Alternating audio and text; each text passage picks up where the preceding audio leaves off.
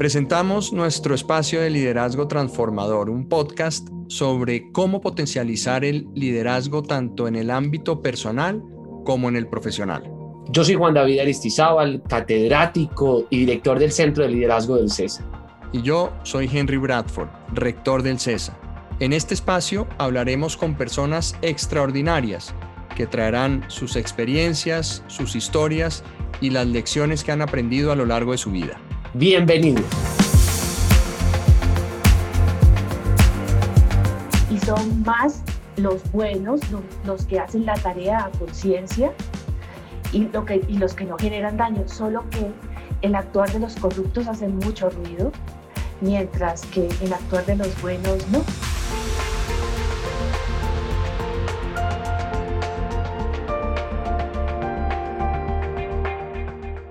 Ligia es una mujer extraordinaria, una mujer que le ha dedicado su vida al servicio público, ha trabajado en distintas instituciones del país, del estado, de Bogotá.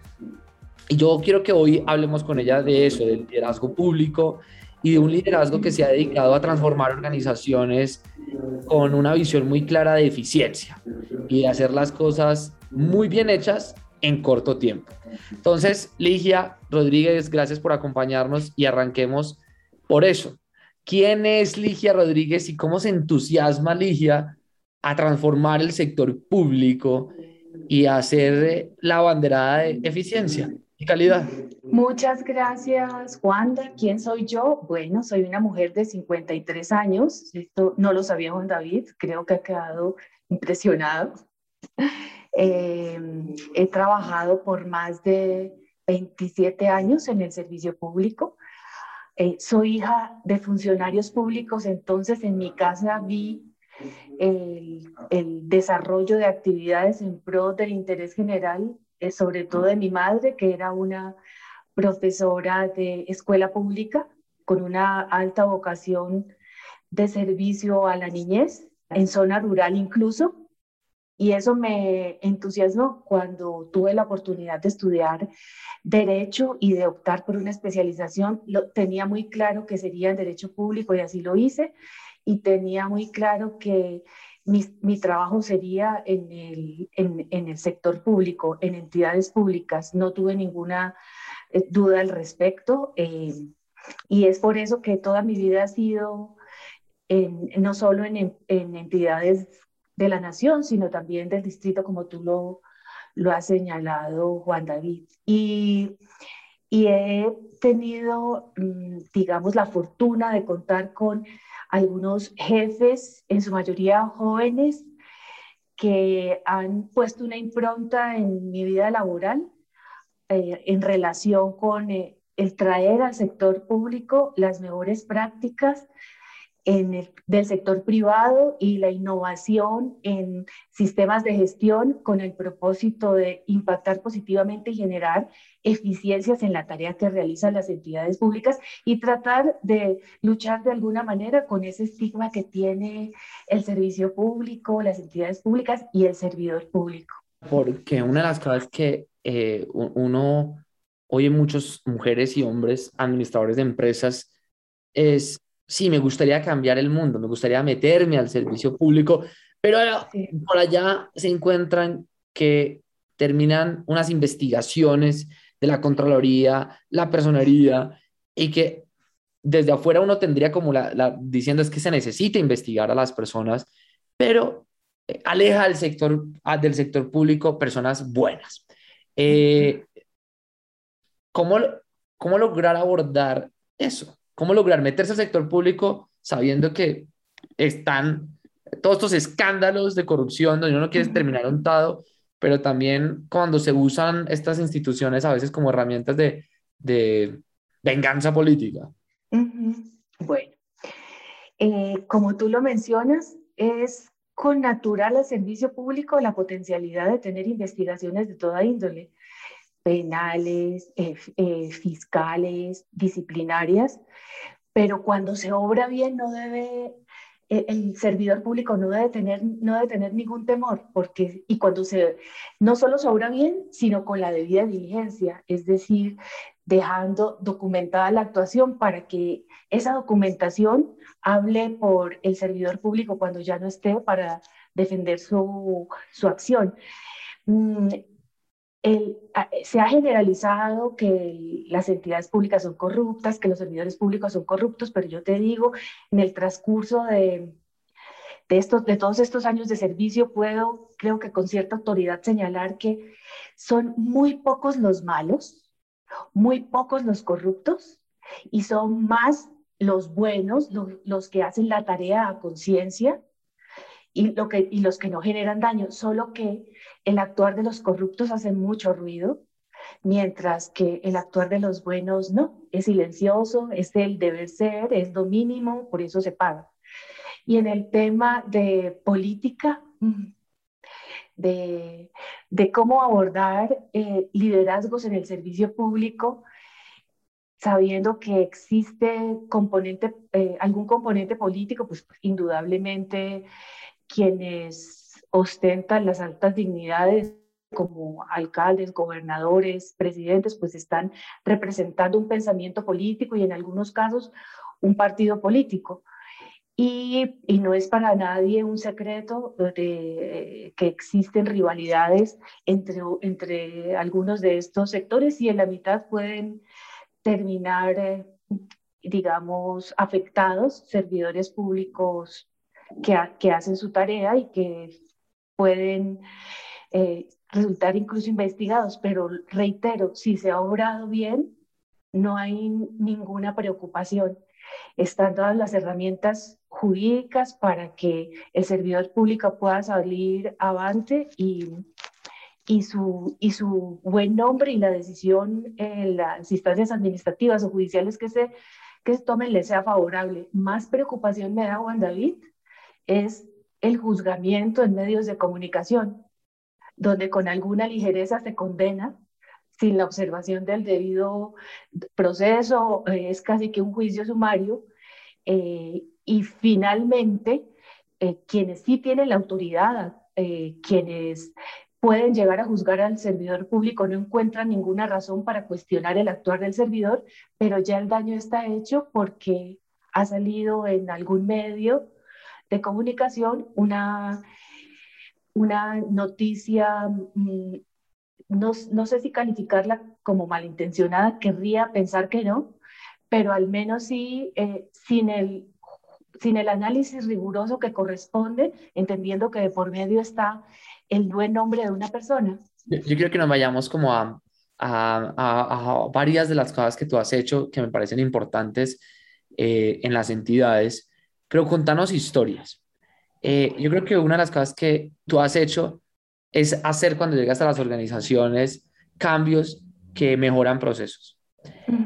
Estuviste en el, como secretaria general del Ministerio de Comercio, estuviste de, estaba el ministro del Comercio José Manuel Restrepo, ex rector de aquí del CESA, y lograste hacer cambios en muy poco tiempo.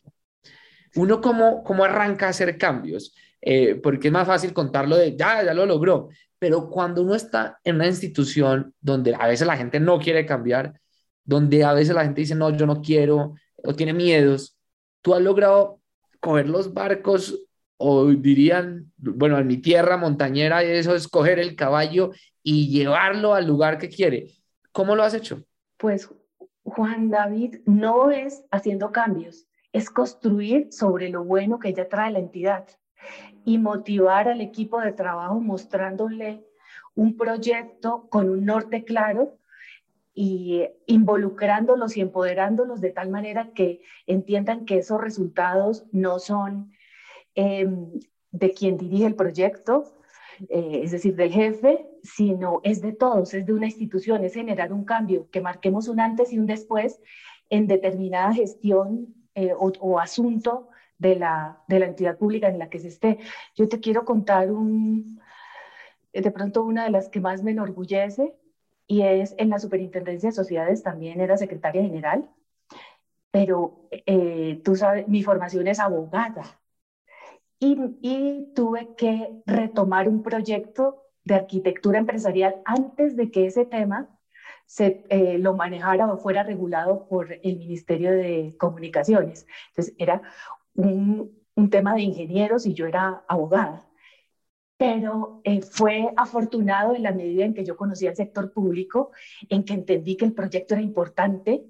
Eh, de hecho, fue premiado por la Universidad de los Andes eh, en un primer momento y fue referente o caso de éxito para, para impulsar en, en MINTIC la apropiación de la arquitectura empresarial.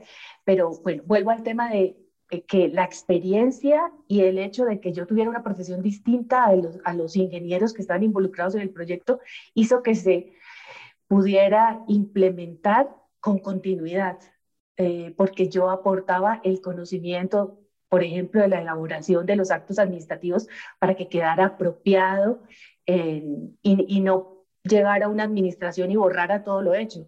Ya era una yo era un, casi que un subsistema de gestión al interior de la Superintendencia de Sociedades que no era posible borrar.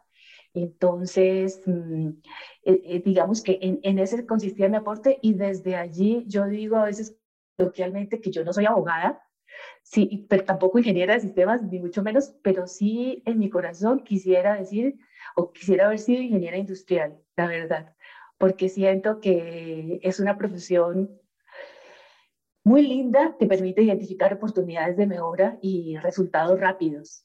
Y, yo creo que como soy una abogada que tiene la experiencia que tengo y que se encuentra con oportunidades en las entidades a las que va, es por eso que yo creo, mi Juan David, que, que los resultados se obtienen rápidamente. Y una de las cosas que, es interesante sobre ese accionar tuyo es que tú eres de la filosofía del, del amor cuando se gerencia. Es decir, Eres la antítesis del coscorrón. Tú no eres la que pega, ni grita, ni saca el tacón, ni lo tira, ni es grosera, eh, pero eres clara. Y hay muchas veces a la gente le cuesta ser clara. Yo creo que una de las expresiones, y me preguntan qué define a Ligia Rodríguez, es el tenemos que hablar. Eres una enamorada de promover conversaciones difíciles y complejas. Cuando uno tiene 20 años ¿Cómo se enamora del tenemos que hablar? ¿Cómo uno se vuelve líder de las conversaciones difíciles y complejas? Yo creo, Juanda, que eso que tú acabas de decir es la clave. Eh, abordar eh, los problemas o abordar las iniciativas con el diálogo es, es, es, fundamental para que esas iniciativas se conviertan en realidades y construirlas en equipo, enriquecerlas en equipo, que todos, que todos los que participen en ese diálogo hagan su aporte eh, de la manera que lo crean más conveniente, algunos con cierta resistencia, que también hace el ejercicio muy interesante, porque siempre es importante escuchar al que no está muy de acuerdo, al que tiene una, opinión distinta para enriquecer el ejercicio. Y, los resultados, sin duda, con el diálogo, eh, con la construcción de los proyectos con el diálogo son más duraderos. Cuando son impuestos o empujados o arriados o mm, a las patadas, mm, es, es, un, es un logro para la institución temporal. Desaparece. Desaparece cuando quien empuja ya no está en la, ya no está en la entidad y eso, y eso no le hace bien a las instituciones ni públicas ni privadas. Si queremos que sea algo eh, que se mantenga, que siga evolucionando. Eh, tenemos, tiene que haberse concebido y desarrollado con la participación de todos. Ligia ha trabajado en el Ministerio de Hacienda y Crédito Público, la Fiscalía General de la Nación, la Alcaldía Mayor de Bogotá, la EPS con vida, eh, trabajó en la Comisión Nacional de Televisión, Radio Televisión Nacional, Ministerio de Ambiente, Vivienda y Desarrollo Territorial, trabajó en la Superintendencia de Industria y Comercio, trabajó en el Ministerio de Comercio, trabajó en el IDU, eh, tiene una experiencia manejando billones de pesos. Y no vivimos en un país eh, lleno de arcángeles y de angelitos cuando se habla de recursos públicos. Hay gente del sector privado que hace ofrecimientos incómodos a los funcionarios públicos. Muchas veces la corrupción en el país no arranca de los funcionarios, sino del sector privado. Eh, lo, vimos en algún caso hace muy poco, que engañaron al país con unas pólizas y miles, millones de niños no tienen internet eh, en sus municipios por un sector privado poco ético. has administrado billones de pesos. Y en el camino, como lo mencionábamos ahorita en el tenemos que hablar, seguramente han aparecido gente que tiene malos comportamientos éticos. Uno, eh, ¿qué podrías decir sobre eso? Uno, ¿cómo lo administra en la vida? ¿Cómo uno se enfrenta a esos dilemas éticos? ¿Cómo se sale de la tentación de cometer un acto no ético? ¿Y cómo tener los pantalones que has tenido tú para decir, no, no, no, así no se hace? Yo creo que con contundencia y claridad, Juan David, eh, los interlocutores saben que no te pueden abordar. Yo eh, les comparto, solo una vez en la vida alguien se, se acercó a mí. Yo era la jefe de contratos de la Comisión Nacional de Televisión a invitarme a almorzar. O sea, nunca, nunca alguien me, me, me abordó para ofrecerme dinero, pero para invitarme a almorzar un interesado en un proceso de contratación y mi respuesta fue un contundente no, que había un claro conflicto de interés y que yo no aceptaba ningún tipo de invitación de nadie que tuviera alguna relación con los, con los procesos que se, que se adelantaban. Y recuerdo claramente eso porque nunca estuve preparada para vivir esa situación y, y, y, y me marcó y lo recordé. En, en, Después de esa situación he sido ordenadora del gasto, o sea, he firmado contratos de casi todas las entidades que tú mencionaste, contratos de tecnología, contratos de infraestructura, de montos, de, montos muy altos y jamás se ha acercado nadie a hacerme un, cuestionamiento y los equipos de trabajo que yo he conformado son equipos de trabajo en los que confío plenamente. Nunca, nunca en mi trabajo de ordenación del gasto he tenido una sanción. Investigaciones las que tú quieras, pero ninguna sanción porque no se ha obrado mal.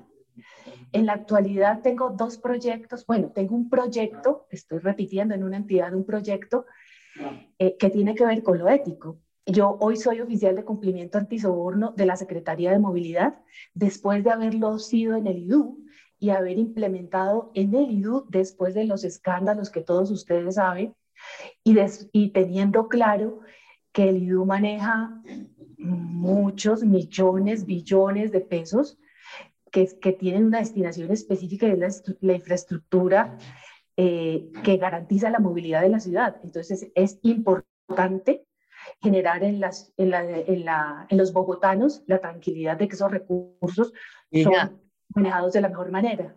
¿Y esos oficiales cómo funcionan? O sea, eh, eh, un ejemplo, digamos, de lo que hace un oficial. Sí. Bueno, eh, recibo las denuncias de soborno y las, las atiendo y las tramito, enviándolas a, a las a las autoridades que tienen la competencia para hacer las investigaciones y sancionar. Eh, dentro de la institución y eh, identifico oportunidades de mejora en los procesos que dejan espacio o, eh, identifico zonas grises donde puede penetrar o donde se pueden materializar o presentar actos de corrupción. Lidero el proceso de identificación de mapa de riesgos de soborno en la entidad con, con el propósito de identificar los procesos más, más, más expuestos y eh, validar que se implementen las acciones de mitigación de los riesgos. Protejo el anonimato de quienes denuncian, protejo la estabilidad laboral de quienes se atreven a denunciar. Em, garantizo la no persecución de, de, aquellos que denuncian. Esto es eh, digamos que una, una actividad en la que estamos abriendo campo. Eh, ordeno la práctica de polígrafos y recibo los resultados de polígrafo de los funcionarios públicos que participan en esos procesos de alta exposición y, y también de los contratistas que, que participan en esos procesos. Entonces, así, grosso modo, Juanda, es ¿Y por qué, ese tema. Dicho, ¿por qué? Porque hay que apostarle a proyectos como ese. Porque los recursos públicos son sagrados, Juanda, y los recursos públicos deben llegar a los lugares y con los propósitos que están establecidos, o sea, en las obras, en los servicios, allí se debe eh, materializar la ejecución del recurso, no se debe quedar por el camino. Y, repito, los buenos son más, Juanda, los buenos son más que los, que los malos, pero es importante que, en aquellas, que las entidades tengan un compromiso real desde la, alta desde la alta dirección con el trabajo transparente y con el manejo transparente de los recursos. Eficiente y transparente. Eficiente, pues, es que el proyecto sea el que realmente se necesita, o sea, el servicio o la obra sea realmente el que se necesita y transparente en que realmente los recursos se inviertan como debe ser.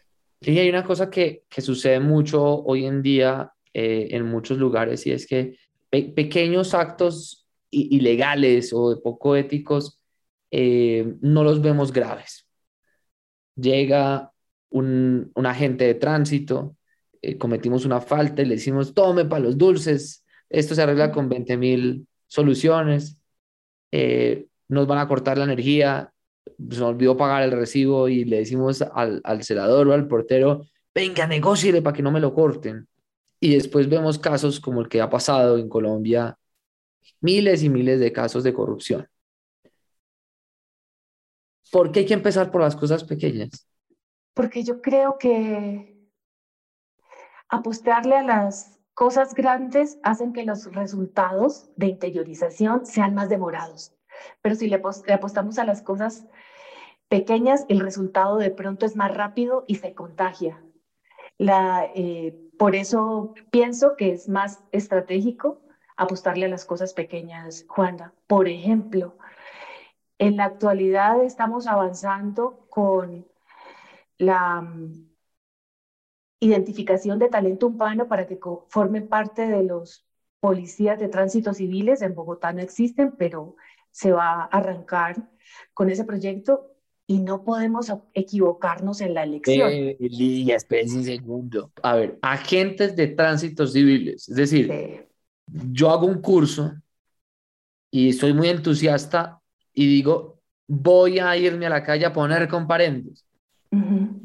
¿Así va a funcionar? Sí, pero hay que marcar la diferencia. A ver, ¿cómo Con el, el, antes y el después desearía, desearíamos que fuera de esa manera. Esta, es un proceso de selección que involucra la revisión del cumplimiento de requisitos, pero la práctica de un polígrafo, eh, las pruebas eh, psicotécnicas em, y psicométricas, mm, en, eh, múltiples entrevistas y pruebas, porque queremos acertar, acertar, acertar en la elección de las personas, pero también tenemos que generarles otro tipo de beneficios al, interior de las de la, de la institución para mitigar esos riesgos de esos riesgos de soborno. ¿Y a qué me refiero, Juan David? Pues es que los salarios en el sector público están regulados y en particular estos de los agentes eh, eh, de tránsito, pues son unos salarios muy pequeños. Hay que combinar esto con lo que tú mencionabas hace un rato, y con amor. Y el amor está en en generarles bienestar, bienestar para sus familias, bienestar para ellos mismos en temas de vivienda, educación, capacitación, que, que los haga apropiarse de esa tarea realmente y considerar que es más pedagógica que eh, punitiva. Y yo, yo pienso que allí está la diferencia entre lo que se ha venido haciendo y lo que se va a hacer y apostarle un poco, y me perdonan, a las mujeres en el desarrollo de esa tarea. Una de las cosas que, que, que uno ve en esos procesos de transformación cultural es a veces la falta de visión. Y mm, yo quiero preguntarte, ¿tú de dónde te inspiras? O sea, ¿cómo logras tú inspirarte? ¿Qué has hecho para proponer cosas tan disruptivas? ¿Qué, qué haces? ¿Viajas? ¿Vas a, ¿Vas a China, Chile, Hong Kong? vas a Medellín, vas a Cali, haber dicho, ¿de dónde viene tu inspiración? Porque el liderazgo consiste mucho ahí, como uno lleva a la gente a una visión a vivir mejor. ¿De dónde te has inspirado tú? Juanda, en escuchar y, y, y en escuchar a los jóvenes. Yo trabajo con, con mucha gente joven, con muchísima gente joven y, y la retroalimentación sobre, en los proyectos sobre sus ideas y cómo podría ser mejor es muy enriquecedora. Eh, lo que ellos esperan, lo que ellos buscan, lo que ellos quieren cambiar. Entonces, todo, todo esto que nos proponemos tiene inspiración en la, en la gente joven. E, ese es un hecho. En un 95% te lo diría, que tiene que ver, con, tiene que ver mucho con ellos. Con, con, lo que ellos quieren, con lo que ellos buscan, lo que, lo que ellos quieren cambiar, lo que ellos escucharon, lo que ellos investigaron. Y, eh, yo tomo eh, todo eso y con la experiencia que tengo y la posición que tengo, busco materializarlo. Busco materializarlo, sí. Ligia, hay una de las cosas que, que uno pocas veces en la vida le hablan y es prepararse para los momentos de dificultad.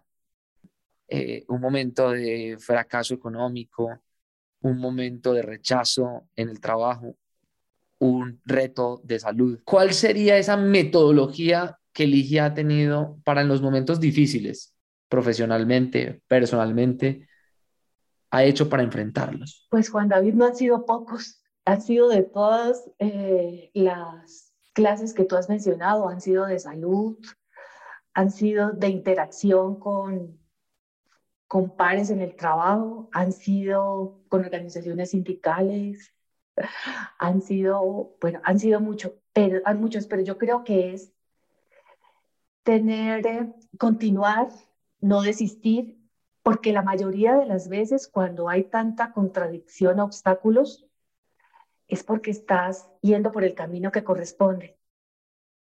Y eh, bueno, excepto en el tema de salud. En el tema de salud, para mí, trabajar era, me mantenía apartada de pensar en la situación médica que estaba viviendo y me ayudaba como a mantener la negación e irlo superando.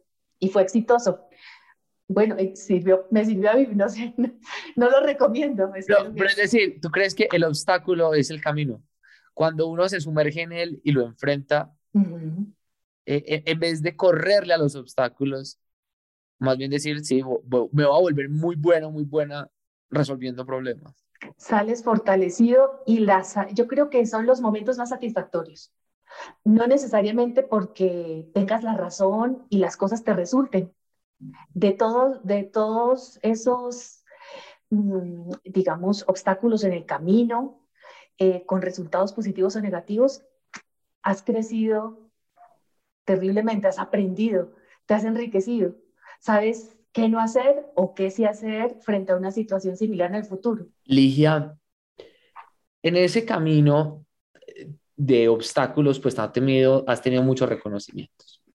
Eh, en cada una de las entidades en las que has estado, uno lee que te han premiado y premiado y usted logra, y usted logra esto.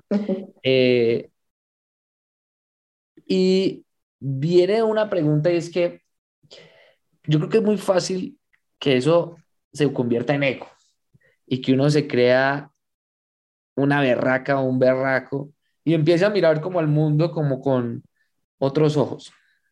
¿Cuál ha sido tu vacuna frente al ego? ¿Y, qué les dirías a quienes nos oyen? ¿Cómo se vacunan contra el ego? La conciencia de que las posiciones de poder son pasajeras. Eh, las oportunidades para hacer las cosas bien son de un momento y hay que aprovechar esa, esa oportunidad para hacer la tarea con un propósito positivo pero general, entonces no, no individual. Saber que estás de paso, o sea, esto no es mío. Eh, yo eh, pues, he pasado por muchas entidades y, y cuando me voy, espero que continúen con las cosas, como yo hago cuando llego a una nueva entidad, con las cosas que, que encuentro y que son positivas para construir, pero no espero que pongan, no espero sus reconocimientos. Eh, digamos que mi satisfacción es cuando me veo en el espejo y digo, y digo, lo logré, pude hacerlo, a pesar de las dificultades, pero no me quedo con que soy, pues... La verdad. Porque, porque no es cierto, porque no es cierto. Ligia, ya vayamos eh, cerrando porque quiero cumplirte con la agenda. ¿Qué te gustaría haber sabido a tus 20 años? ¿Qué te gustaría que te, que te hubieran dicho? Que hay muchas cosas posibles. Eh, de pronto sentir que, que yo podía ser eh, un, un, factor o podría aportar en el cambio hacia las cosas, hacia, hacia cosas buenas para, eh, para, para, las entidades públicas, para el servicio público, para la ciudadanía, que, que sí podría sumar, no eh, desde posiciones altas, sino, no necesariamente desde posiciones altas, sino desde mi compromiso con el deber ser, con, con lo que quiero ver, con lo que quiero ver, eh, con, el, con la transformación a la que le quiero apostar. ¿Qué le dirías a una persona que está ya en la práctica? Es un practicante, una practicante ¿Cómo sacarle provecho a ese periodo de práctica? Estar muy cerca de las personas que tienen más experiencia y de manera crítica eh, analizar qué quieres tomar de, la actuación, de la forma de trabajar, de, los conocimientos para ti y qué, y qué definitivamente no. No. No va contigo, no va contigo. Y la última, Ligia, ¿Cuál es un libro que uno tiene que leer sí o sí? Mejor no te lo digo, pero mentira. Durante mucho tiempo.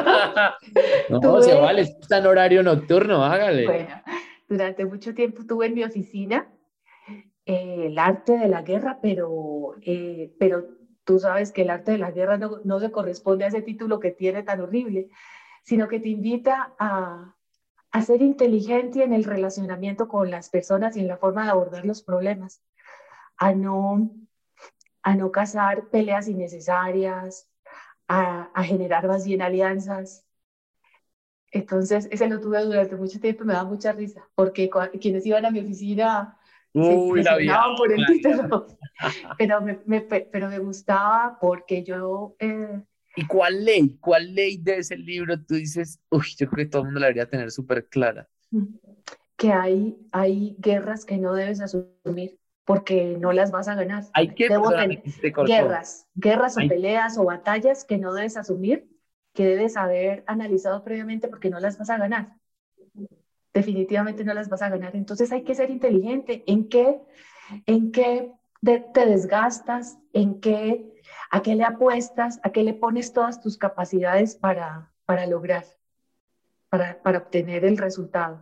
Ligia, gracias por este espacio. Yo creo que en, esa forma de hacer un liderazgo transformador desde el sector público, demostrarnos eficiencia, eh, acá el mensaje que te están diciendo, Elsa lo dice, qué bueno que existan funcionarios como la doctora Ligia, ojalá su experiencia inspire a muchos jóvenes que alguna vez serán también funcionarios públicos.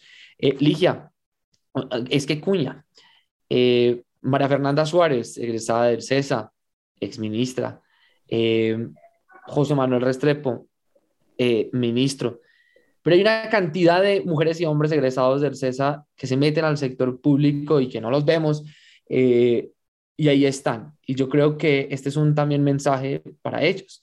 Y es, uno puede ser un administrador de lo público y transformar eh, como lo ha hecho Ligia. Ligia, muchísimas gracias por estar. Wanda, antes, antes de que me despidas, José Manuel Restrepo, con quien tuve el privilegio de trabajar, es quizás el mejor funcionario público que yo haya conocido y, y, un excelente referente para observar. Es un hombre muy inteligente, pero también un hombre muy transparente y un gran ser humano.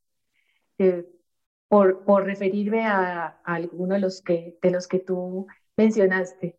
Entonces, no hay que temerle al, al, servicio público. Un referente es el doctor José Manuel Restrepo. Entonces, vamos. Y una referente que hoy escuchamos y oímos a Ligia Rodríguez. Gracias por inspirarnos, Ligia, y por creer en estos espacios.